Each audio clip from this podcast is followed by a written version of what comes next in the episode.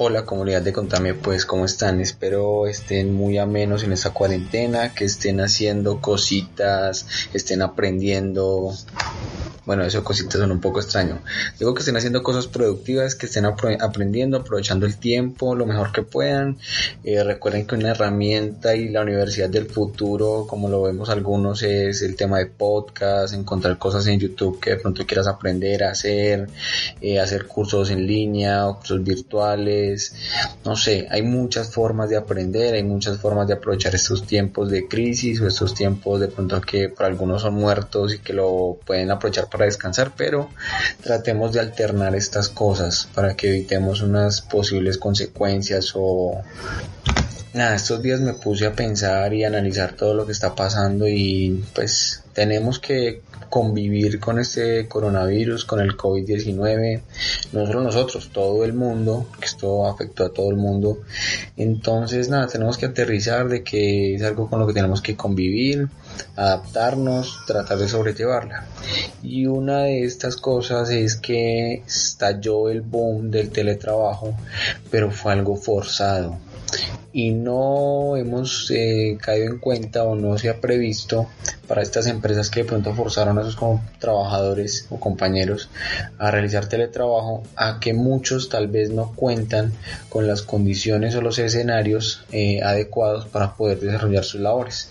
Muchos en este momento pueden que estén trabajando en su sofá, en la cama, puede que otros tengan su escritorio, su silla de trabajo, pero también hay que ser realistas. Muchas veces eh, una pareja esposos de pronto con hijos, con un hijo, y pues el hijo también donde va a hacer sus tareas, de pronto si está en colegio virtual o en universidad virtual, si de pronto el padre o la madre también necesitan hacer sus actividades, entonces hay situaciones complejas, señores. Este es un escenario donde nadie se lo anticipaba y tenemos que empezar a adaptarnos. Entonces hoy les traigo un capítulo muy especial con una compañera, una chica muy pila. Ella es Juliana Arias, eh, es una fisioterapeuta con mucho tiempo digamos en el campo como experiencia y adicional pues tiene también una especialización en salud ocupacional lo cual también le da una experiencia muy amplia en el tema de diseño de puestos de trabajo adecuación y análisis entonces la invité para que habláramos sobre el tema de el impacto que se está presentando, cómo va a impactar o cómo va a transgredir el tema laboral y ahora que el trabajo se lo están llevando a la casa. Entonces, nada, les dejo aquí el capítulo. Recuerden dejarme un comentario y porfa, espérense al final que les tengo una noticia muy buena y sé que a algunos les puede interesar. Entonces, nada, escuchen el capítulo hasta el final.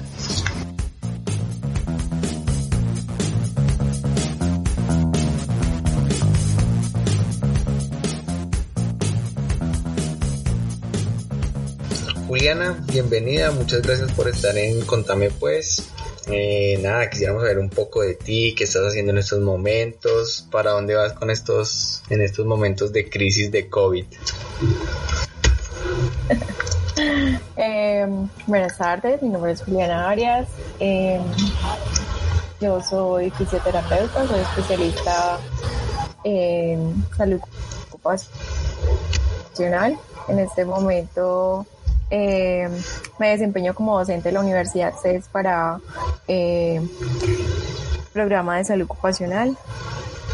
Y en estos momentos de COVID, ¿hacia dónde me dirijo? No, a lo más sano posible. que si todo el mundo estamos en modo de, de, cuidado, de cuarentena, de evitar pues que esto se nos convierta en algo más grande. En modo preventivo, en modo de cultura preventiva. Así es. Así Protegernos nosotros como proteger a los demás. Esa es la idea, proteger a nosotros y proteger a los demás. Uli, pues nada, eh, vamos a hablar entonces del tema puntual por el cual te invité y es lo que va a ocurrir de aquí en adelante una vez, digamos, termine el 27 eh, la crisis de la cuarentena y que muy pronto se van a empezar a reactivar los sectores económicos. Entonces uno de los más sonados últimamente ha sido el sector de la construcción, que es el que va a iniciar como labores primerizas, dando como más enfoque a lo que son obras públicas. Pero sé que más adelante van a empezar a salir otros sectores como por ejemplo lo que son la manufactura de alimentos y entre otros o también lo de otro tipo de estructuras el tema de comercio como centros comerciales o cosas así que tarde o temprano van a terminar abriendo pero bajo ciertas regulaciones pero con algunos limitantes como por ejemplo que los puestos de trabajo, que es como digamos uno de los fuertes en cuanto al diseño y el análisis de estos puestos de trabajo, que ahora hay que tener premisas como que una persona tenga sus dos metros y, y procurar distancias con otros, el de la interacción, no sé, cuéntanos como desde tu punto de vista como profesional, cómo impactaría esto. Bueno, realmente eh, ahora se han hablado pues de muchas medidas, todo es incierto en el momento, ¿cierto? Pero eh, contamos como con eh, ciertas medidas básicas de protección o de prevención para que evitemos la propagación o el contagio pues de, de este virus, ¿cierto? Como dices tarde o temprano la, la economía del país tendrá que eh, abrir nuevamente y seguir su camino. Pero para esto, eh, tanto el gobierno como el Ministerio de Salud y otras instituciones pues han avalado eh, ciertas medidas, entre esas la que mencionas con la, la distancia entre una persona y otra, ¿cierto? Teniendo en cuenta también que tenemos en este momento personas eh, sintomáticas y asintomáticas, es decir, no tenemos certeza de, de quién o cómo eh, o cuándo o de qué manera podremos pues eh, contagiarnos eh, de este virus, ¿cierto? Claro, incluso, digamos, incluso hace poquito vi un, un video súper productivo que incluso pues lo voy a dejar como en la descripción para que lo puedan ver, donde un médico explica cómo funciona el tema del contagio del virus y es que el virus más que propagarse por el aire es porque es un virus de tipo grasa que queda impregnado en superficies y, perdura mucho tiempo en nuestras manos y también hablaba un tema de que en lo que vos decís, asintomáticos, que aproximadamente 3 de 10 personas contienen el virus y son los que tienen los síntomas. Las otras 7 tienen el virus, pero por debido a temas inmunológicos, genética y eso, no lo desarrollan. Más sin embargo, sí lo transportan y lo pueden distribuir. Claro, porque como tú dices, el virus tiene, tiene la capacidad de perdurar tanto en superficies y dependiendo del tipo de la superficie que sea, ¿cierto? Sí. superficie plástica, hierro, cuánto tiempo permanece en eh, lo que mencionaban antes en el pavimento, ¿cierto? Eh, sí, hablan, hablan de un promedio de tres días.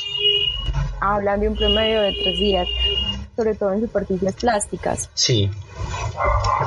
Y el problema es que aunque el virus se transmita eh, en forma de gota, eh, usualmente por el contacto y la cercanía con las demás personas, es que lo llevamos a esas superficies de nuestro cuerpo que pueden absorberlo rápidamente, ¿cierto? En nuestras mucosas, en nuestra boca, nuestros ojos. Entonces yo creo que básicamente las medidas que mencionas, las de distancia, eh, sí tendrían que ser eh, tomadas en cuenta para cuando la economía retome a lo que se supone era antes, ¿cierto? Pero yo creo que, que en algún punto eh, la enfermedad va a lograr una estabilización, es decir, el 60 a 70% de la población mundial tiene que llegar a un proceso de inmunidad, como lo ha sido, como lo han logrado otros virus, como por ejemplo eh, el SARS o patologías como la tuberculosis, ¿cierto? Sí. Llegado al punto de pandemia, pero que, pero que llegaron como, como a estabilizarse en esa curva y a que la población mundial tuviera esa inmunidad. Total, claro, en algún momento nuestro eh, cuerpo se va a defender. Exacto, cierto. Entonces, digamos que cuando lleguemos a ese punto, las medidas tampoco van a ser tan severas. Es decir, tendremos que tener en cuenta siempre los principios de bioseguridad que son el lavado y la higiene de las manos, ¿cierto? Eh, como última medida o en este caso como primera barrera pues estamos utilizando todos nuestros elementos de protección personal. Entonces el uso de la mascarilla, usarlo de manera adecuada, bajo los principios que deben usarse, porque muchas veces las vemos eh, colocadas bajo el mentón, en el cuello prácticamente. Sí, sí. Y la idea no es, no es tenerlas ahí. Em, hablábamos de cultura de la prevención, ¿cierto? Entonces, en cultura de la prevención es primero capacitar, instruir a las personas en que deben tener en cuenta todas estas eh, medidas de protección. La separación de las personas, metro y medio, dos metros. Para las industrias esto va a ser eh, un poco caótico, creo yo. ¿cierto? Sobre todo esas industrias de manufactura, como mencionabas antes, porque son procesos que requieren eh, que van de cierta manera por fases o por etapas, ¿cierto? Y que requieren que muchas veces las personas estén cercas, cerca la una de la otra. Claro, porque yo pongo un ejemplo así que es donde como se encuentra, como donde encontramos mayor mayor gente, un por ejemplo un call center. Ajá. Sí, y call center pues tienen empresas que en ese momento están operando como por ejemplo Claro, Tigo, Movistar, pues EPM, en fin, aunque muchos de ellos pues que ni siquiera están en el país. Pero eh, el tema de, de, personas como esas donde u otras oficinas donde podemos encontrar un espacio de 10 metros cuadrados prácticamente una persona ocupando a duras penas entre 1 y 80 centímetros de, de espacio pues entre 80 centímetros y un metro. Ahora donde tenemos que generar puestos de trabajo diseñados para que tengas una distancia de mínimo 2 metros. Y pues y eso que actualmente se habla de 2 metros porque todavía no se ha identificado puntualmente, aún siguen investigando el, el campo de, de esparcimiento, de cobertura de este virus, porque también están investigando por el tema de que el virus se desplaza a diferente longitud o diámetro según el tipo de ambiente, de clima, si es abierto, cerrado, aires acondicionados, ventiladores, o sea, es incierto todavía. Se habla un promedio de dos metros, más sin embargo no es camisa de fuerza.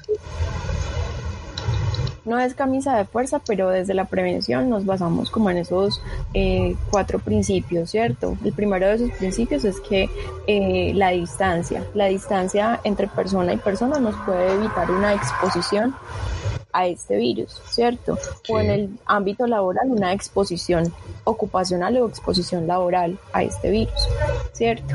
El segundo es que eh, lo que mencionabas, el ambiente. El ambiente tiene que ser eh, un ambiente en el cual pueda o se permita la circulación del aire. Es decir, los ambientes de trabajo no, eh, no podrán o no deberán ser ambientes cerrados. Deberán tener buena ventilación, ventanas abiertas si es posible.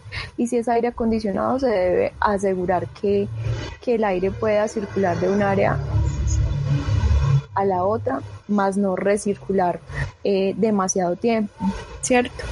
Segundo, la parte, eh, tercero, perdón, la parte de inmunización. Eh, muchas personas han olvidado que eh, la inmunización o, la, o los procesos de vacunación eh, son muy importantes, ¿cierto? Desde que el niño nace requiere un esquema de vacunación, ese esquema de vacunación requiere reforzarse con el tiempo y lo mismo para el adulto, por ejemplo el virus de la influenza, la influenza muta todos los años, todas las veces y por eso no es posible sacar una vacuna específica que te diga o que te permita evitar la influenza para el resto de tu vida, no, es, es una vacuna que te va a generar cierta inmunidad ante ciertas cepas de la influenza, pero en este caso al ser un virus respiratorio o que afecta las vías respiratorias es demasiado importante que las empresas o que todas las empresas puedan eh, fortalecer esos programas de, de inmunidad eh, en sus empleados, ¿cierto? Y en nuestras casas, en los hogares, con los niños, sobre todo los adultos mayores, que cada año puedan tener su vacunación al día. Eso es súper importante lo que estás mencionando, el tema de esquemas de vacunación, sí creo que esa es algo que se debe tener muy en cuenta, total, apoyo ese, ese punto que dices. Claro, y, lo, y el último, digamos que el último principio, pues obviamente va a ser el de protegernos y es ahí donde vienen nuestros elementos de, de protección de personal, ¿cierto? El uso de la mascarilla tendría que ser un factor obligatorio. Sí, por ejemplo, en los protocolos que... Por ejemplo, los, los protocolos que van a abrir o que se van a implementar para el tema de la construcción enfatizan mucho, demasiado, en el tema de jabones antibacteriales en diferentes áreas, lugares para que se puedan lavar las manos constantemente, lugares, eh, protocolos de desinfección de sitios o áreas comunes como sanitarios, eh, comedores, vestieres y son súper enfáticos en el uso de protección respiratoria, o sea, de tapabocas en todo momento, protocolos para el ingreso de, de las personas que llevan productos, mercancía o material, sí, que una área de limpieza, recepción de, de material. Los alimentos también. Claro, digamos que ahí es donde veo también un tema que es un poco complejo, o sea, viéndolo en el papel, o sea, súper ideal, es la mejor solución, pero llevándolo, digamos, a la realidad, un escenario, imagínate un lugar que tenga un almacén, una bodega de una empresa pequeña, una pyme que está empezando, que encontramos muchas empresas pymes de pronto en casas, en ciertos sectores, ¿no? y adecuan de pronto lo que era un garaje o la sala, el piso principal, como bodega o almacén. Y los protocolos que están, digamos, sugiriendo dice que debes tener un lugar específico para limpieza, desinfección y recepción de la carga. Y otro sitio, el cual debe mantener estéril, o sea, limpio, desinfectado, para eh, cargue de los productos que se van, en el caso de que sea una empresa que, que sea la que distribuya mercancía. O sea, el espacio que hay que tener es un espacio muy grande. Y lo que os mencionabas, una circulación de aire. Son espacios de pronto muy cerrados, les tocará poner o dejar la puerta abierta todo el día o poner sistemas de extracción o ventilación. Claro que sí. Y algunas empresas no están, o muchas empresas, la mayoría de las no están todavía en la capacidad de, de, realizar una inversión grande, ¿cierto? Y mucho menos con la situación económica ahora. Por ejemplo, los hospitales, los hospitales que están haciendo, ellos tuvieron que adecuar, algunos de los hospitales tuvieron que adecuar unas zonas de pretriaje. Ese pretriaje es la zona donde reciben el paciente, identifican o lo eh, clasifican si es sospechoso, si es sintomático, hacen una predesinfección de ese paciente para poderlo ingresar después a un área de aislamiento. ¿Qué te parece? Vea pues, o sea, un pretriaje, luego el de triaje y luego así la de atención. Exacto complejo, ¿no? Es que el sector salud, ¿para qué? Si le ha tocado muy duro. Entonces, eh,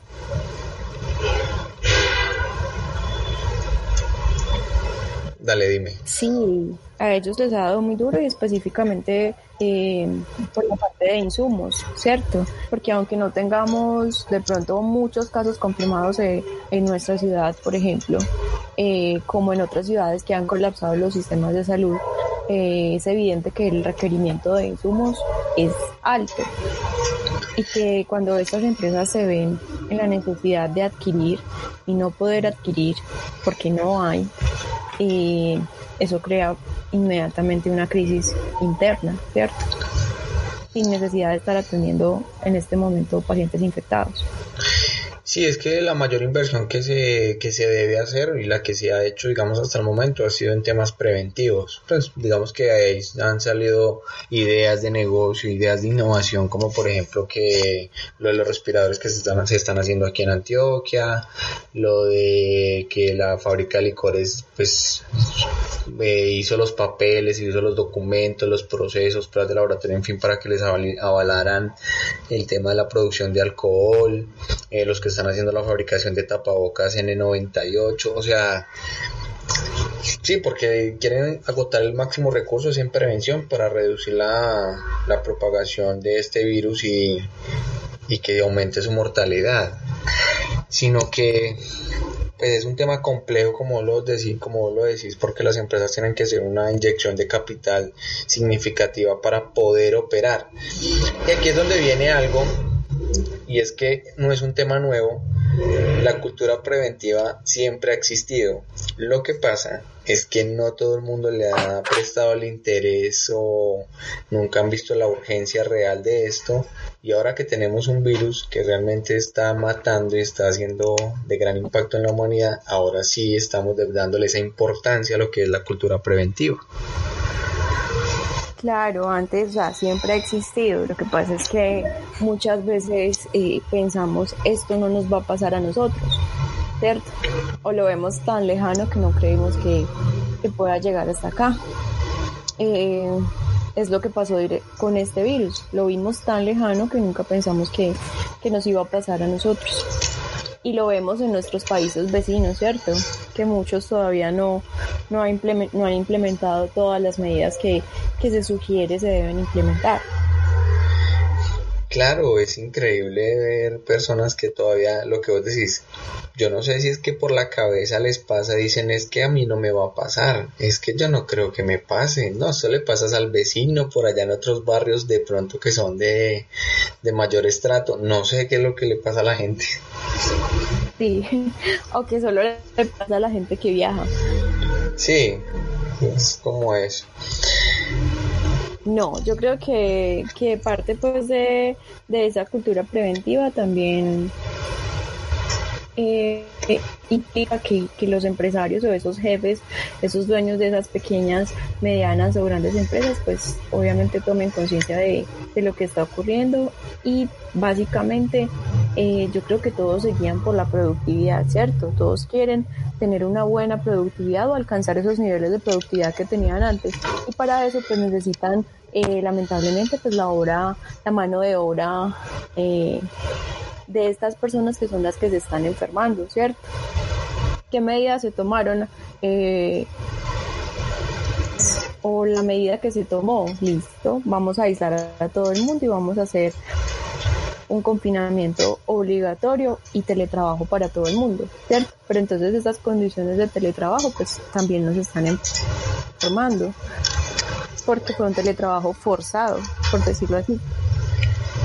Sí, ahí ese es otro punto que quería hablar contigo, pero entonces vamos a cerrar este en el, en el enfoque de que es importante que los empleadores tengan en cuenta que tienen que adecuar los espacios de trabajo para que las personas puedan laborar tranquilamente, ser productivos, que es lo más importante pues en cuanto a un empresario lo que le interesa, y garantizando que no tenga problemas de contagio porque hay que tener en cuenta que si llega a tener un brote con personas contagiadas, tendría que activar el protocolo de emergencia y ese protocolo depende de su IPS cercana y sus EPS y de, pues de todo el tema o el sistema de salud que tenga habilitado para ese sector, porque pues sería ilógico que tuviera que mandar una empresa de Sabaneta mandar a sus trabajadores de pronto contagiados hasta Bello no sé. sí, claro. Entonces activar un protocolo de, de, alerta o protocolo pues de emergencia para la, la emergencia sanitaria, ¿cierto? Pero también eh, tener en cuenta que un caso de contagio eh, comprobado en una empresa, por ejemplo, como estas en la que genera o en la que se generan estos espacios eh, de trabajo tan, tan cercanos los unos de los otros, implica que literalmente por prevención tengo que mandar a toda la población que estuvo expuesta junto con esta persona, la tengo que mandar a cuarentena, ¿cierto? A sus casas y eso implica que para la empresa eh, a nivel de productividad eh, va a haber una gran ingresos o por lo menos se va a ver eh, severamente afectada. Entonces, eh, ahí es cuando se sugiere también pues como a estas empresas eh, esos controles administrativos, es decir, eh, rotación del personal, es decir, em, una parte en la empresa, otra parte en la casa, em, tratar de que las áreas tengan o que los empleados tengan buena distancia, que las áreas que son cerradas o en las cuales no circula bien el aire, eh, que no tengan tanta cantidad de, empleados. Es decir, si tengo una oficina con 25 personas, pues posiblemente realice o deba realizar una adecuación y solamente dejar 10 personas para que podamos asegurar el espacio entre cada una de estas. Sí, total. Bueno, y ahora entonces vamos con el tema de de la adecuación de puestos de trabajo en la casa. Mm. Es un tema que vos decías, pues complejo, porque entonces, como decís, esta medida no es por este tiempito, por estos días, por esta semana, por este mes, esto puede prolongarse todo este año y puede que un poco más. Claro. Entonces, la medida de teletrabajo, yo te puedo decir que el teletrabajo es, es una estrategia exitosa en muchas partes, pero es una estrategia exitosa cuando se hace con tiempo, es decir, cuando se, se programa y se hacen las adecuaciones con tiempo. En este caso lo que tenemos es un teletrabajo forzado.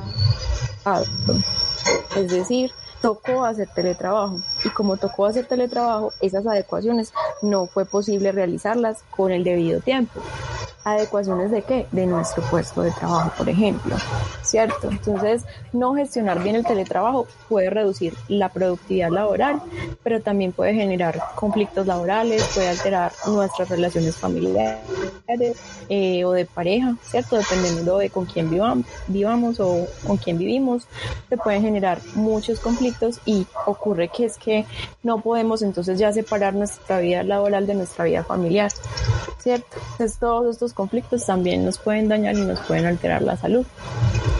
Claro, por ahí así que hablaste lo de los conflictos y eso, pues ya hay evidencia de casos de, pues de peleas en pareja, incluso llegan a temas de violencia, eh, temas también entre familiares, pues papás, mamás, hermanos y eso también, porque pues hay que ser realistas, una persona que está acostumbrada a trabajar ocho horas, pasa aproximadamente tres horas en un transporte público o propio y de lunes a sábado, de viernes a viernes, de lunes a viernes o incluso algunos que trabajan de domingo a domingo con días de descanso intermedio y ahora pasar a estar todos los días en la casa, pues es un cambio fuerte.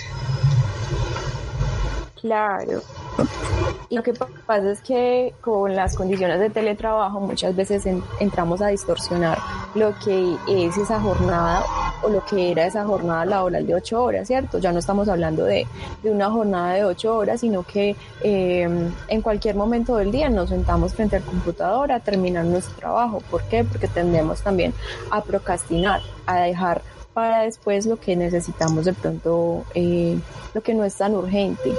Entonces nuestras jornadas de, de trabajo se van convirtiendo en periodos de, de, descanso, periodos en los que voy y me asomo al televisor, en los que voy y, eh, no sé, como un poquito más, ¿cierto? Ya no tengo la hora designada para la media mañana y el algo en la tarde, sino que cada dos horas estoy de pronto consumiendo un alimento que, que antes en mi oficina no, no consumía.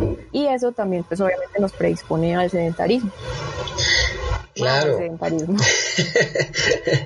claro. Eh, pero un tema, por ejemplo, eh, en cuanto al puesto de trabajo, ahí tengo la duda, ¿no? Porque como esto es un tema de trabajo, teletrabajo forzado, ¿sí?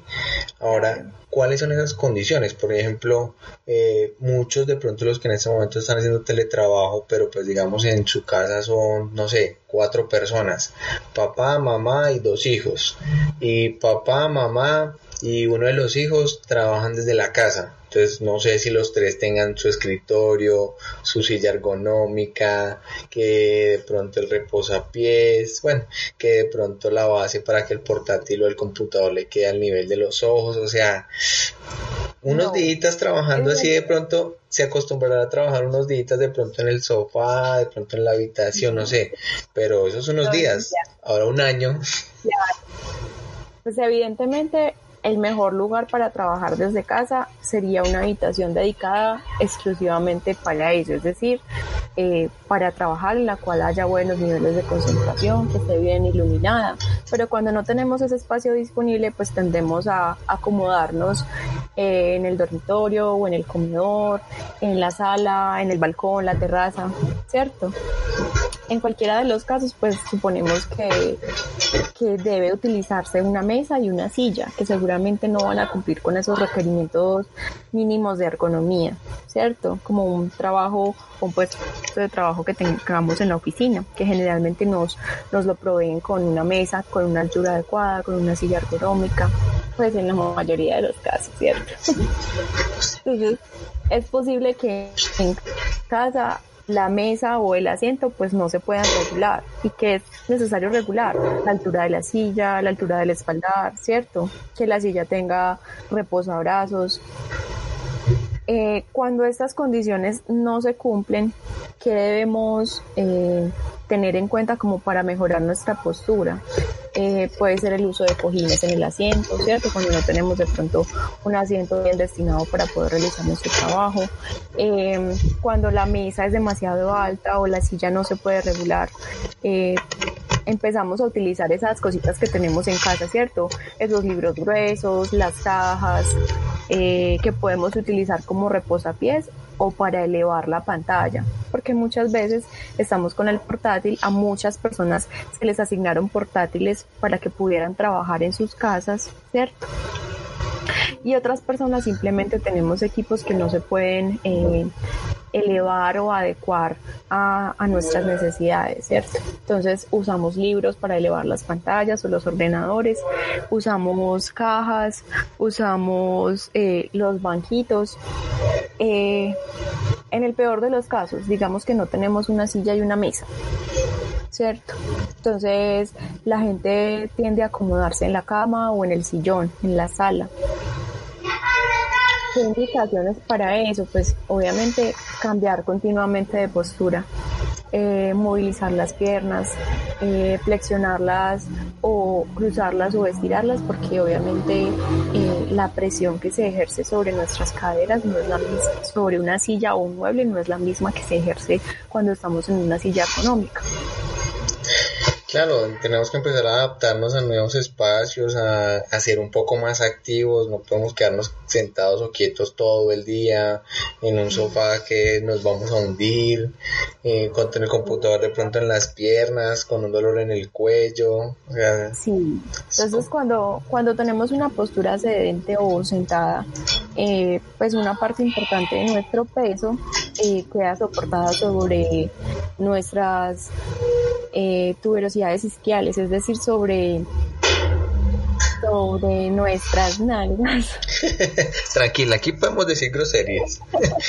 ok. Y ese peso se transmite hacia nuestra, pues en nuestra postura vertical, debajo de los huesos y en las áreas lumbar y torácica. Pero si estamos, por ejemplo, en un sofá, ¿cierto? En un sofá que el asiento es blando y se deforma fácilmente, pues eh, la presión que se ejerce se ejerce sobre los músculos glúteos, se ejerce a los lados de las nalgas, ¿cierto? Y sobre la cabeza de los huesos del fémur y sobre los nervios ciáticos. Entonces has escuchado eso de la, de la asiática, que mucha gente se queja de dolores en las piernas, tipo calambre, a veces no pueden moverse, eh, dolor referido también en la, en la parte lumbar, y es por esto, porque a veces nuestra posición o nuestra posición en estos casos al momento de trabajar puede estar empeorando esas condiciones, esa sobrecarga, y con una exposición larga pues se pueden generar molestias y a la larga pues va a ser un daño mucho más grave. Claro, pero por ejemplo, en ese punto, lo que, tenemos claro el tema de que tener unas condiciones buenas en el trabajo, tener unas condiciones buenas de teletrabajo, depende de muchos factores como qué tenemos en la casa, qué hacemos, con qué lo vamos a hacer. En estas condiciones que es un que es por un teletrabajo forzado, ¿cierto? Cuando está bien programado es la empresa o es la empresa quien pacta con el trabajador o quien se responsabiliza de dotar al trabajador de, de estos elementos que necesita para poder ejercer el trabajo en su casa, ¿cierto? Con la crisis ahora es realmente poco probable que las empresas se concentren en, dotar a sus empleados de los elementos que necesitan, pero muchas lo han hecho, ¿cierto? En estos eh, 20, 30 días que llevamos desde que inició la crisis, em, algunas empresas se han preocupado por, por verificar si sus trabajadores en sus casas tienen al menos una superficie plana de trabajo, una mesa y una silla. Si no tiene la silla, la empresa muchas veces dota la silla, ¿cierto?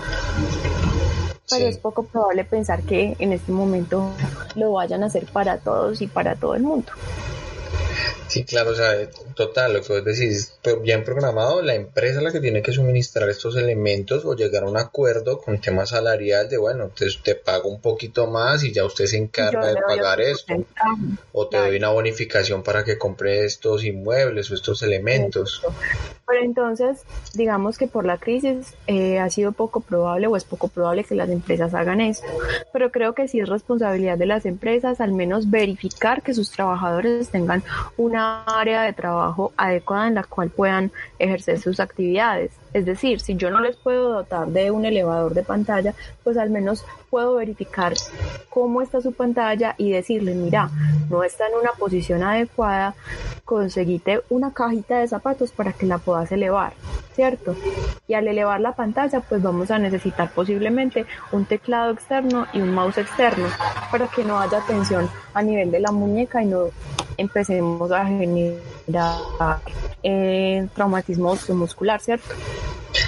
Claro, y, vamos, y yo lo digo en, el, modo personal y, en un sentido de que las empresas deben hacer esto más que, el sentido de que vas a proteger a un trabajador, pero el sentido de que es responsabilidad suya como empresario de que ese trabajador debe salir en buenas condiciones una vez terminado su contrato, finalice sus labores o cuando usted ya no tenga ningún vínculo, vínculo con él porque esto, si están haciendo estas medidas, digamos, por este tema del COVID, y esto que se va a prolongar unos seis meses o más, y después en seis meses le salgan 10 o 20 trabajadores con temas de problemas lumbares, lo que os decís de la asiática, con problemas de no sé qué, la empresa muy probablemente va a tener todas las de perder porque nunca hizo los controles o nunca verificó qué era lo que tenía ese trabajador y cómo estaba realizando sus actividades en casa.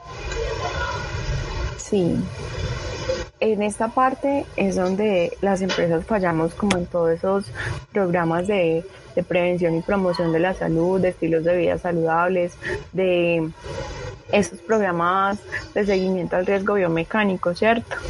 Porque sí o sí cuando hacemos un trabajo administrativo y tenemos que estar en una postura mantenida por mucho tiempo, eh, vamos a generar esos, em, esa sobrecarga postural, ¿cierto? y esa carga postural nos va a generar a largo plazo pues algunas eh, alteraciones osteomusculares, ¿cierto? Sí, total. O sea, el tema sí, para que el tema es muy complejo, esto es un impacto de una cosa pues grande y todos, todos han dicho en cualquier parte que busques, dicen, esto nos cambió a toda la humanidad, nos va a transformar de aquí en adelante la forma en que pensamos, en que hacemos las cosas, en que interactuamos, todo todo. Entonces, es conciencia, conciencia por parte del el empleador, pero conciencia también del trabajador, ¿cierto? La importancia de las rutinas, eh, la importancia de, un cronograma o un, eh, pues de establecer un paso a paso, una rutina nueva, porque se nos cambia la rutina completamente, es lo que nos va a permitir estar sanos en nuestras casas cuando volvamos a nuestras oficinas, pues podamos retomar fácilmente todas esas actividades. Sí, es la idea, pues que no, no tengamos casos de eso. Yo personalmente espero que no me vaya a tocar, que a nadie de mi familia le vaya a tocar vivir por eso, ni pasar por eso, porque realmente lo que muestran de las situaciones cuando la cosa se sale de control es hospitales completamente llenos porque tienen muchos casos de contagio. O la otra cara de la moneda, hospitales completamente vacíos porque las personas no aguantan y mueren fácilmente como está ocurriendo, por ejemplo, en Ecuador o en otras partes como en Estados Unidos, que se ha visto un tema complejo. Claro, claro que sí. Pero para eso, pues tenemos que vigilar todas estas condiciones, eh, hacer parte de toda esta cultura preventiva y pues velar por nuestro autocuidado. Listo. Juli, te voy a hacer así como dos preguntitas, bueno, dos, tres preguntitas súper sencillas de, de todo este cambio y de lo que vemos con el tema de puestos de trabajo. Y es de ¿qué consideras tú que será el, el, nuevo estigma de la sociedad con respecto a este, a este ámbito laboral uh, golpeado por el COVID? El nuevo estigma de la sociedad. No sé, yo creo que, que el cambio en las relaciones eh, interpersonales o relaciones familiares y laborales que, que vienen después de este virus o que se están generando ahora, pues eh, trae consigo eh, grandes cambios, ¿cierto? Y a nivel, digamos, psicosocial también, eh, las, las formas en cómo cada quien enfrenta o afronta esta situación es, son diferentes, entonces requieren intervención eh, por parte de las empresas, por parte de las entidades de salud que de pronto no están preparados en el momento para, para realizar. Ok, no, interesante, sí, yo también... Sí. Dime. A nivel de costos y pues eh, monetario, obviamente eh, es una situación que nos pega demasiado a todos, ¿cierto? Porque estar en casa también implica otro tipo de gastos. Estar protegidos implica otro tipo de gastos. Y para las empresas que no están produciendo, pues el estigma va a ser eh, a nivel socioeconómico enorme. Total. Otra pregunta y asociada a esta también es, por ejemplo, tenemos, tenemos claro que en el tema del contacto laboral, pues acto, anteriormente era obligatorio, o sea, por un tema laboral yo tenía que ir a una reunión, tenía que hacer una visita, tenía que interactuar con compañeros de trabajo por X o Y motivo. Y el otro ámbito donde interactuábamos era en lo social. Ahora que, que lo social se va a limitar demasiado, ¿cómo crees que va a impactar esto? Esto puede impactar de manera negativa, ¿cierto? Porque te lo decía, eh, las consecuencias a nivel de eh, internas, a nivel personal, ¿cierto? Vamos a tener índices de estrés elevados, vamos a, a tener lo que te mencionaba ahora de, de que no podemos integrar o separar eh, adecuadamente esa vida laboral de nuestra vida familiar. Entonces, eh, se ha demostrado, estudios han demostrado que los conflictos de la vida laboral y la vida personal o familiar pueden generar depresión, pueden generar trastornos, eh, síntomas musculoesqueléticos, dolores de cabeza, insomnio, cierto, trastornos de ansiedad, incluso trastornos a nivel de nuestras cifras de depresión, de colesterol. Entonces, creo que esto va a ser parte o tendría que hacer parte eh, de un programa de cuidado y de estilos de vida saludable, no solamente a nivel físico, sino a nivel eh, psicosocial, a nivel mental también. Sí, algo acompañado a lo emocional.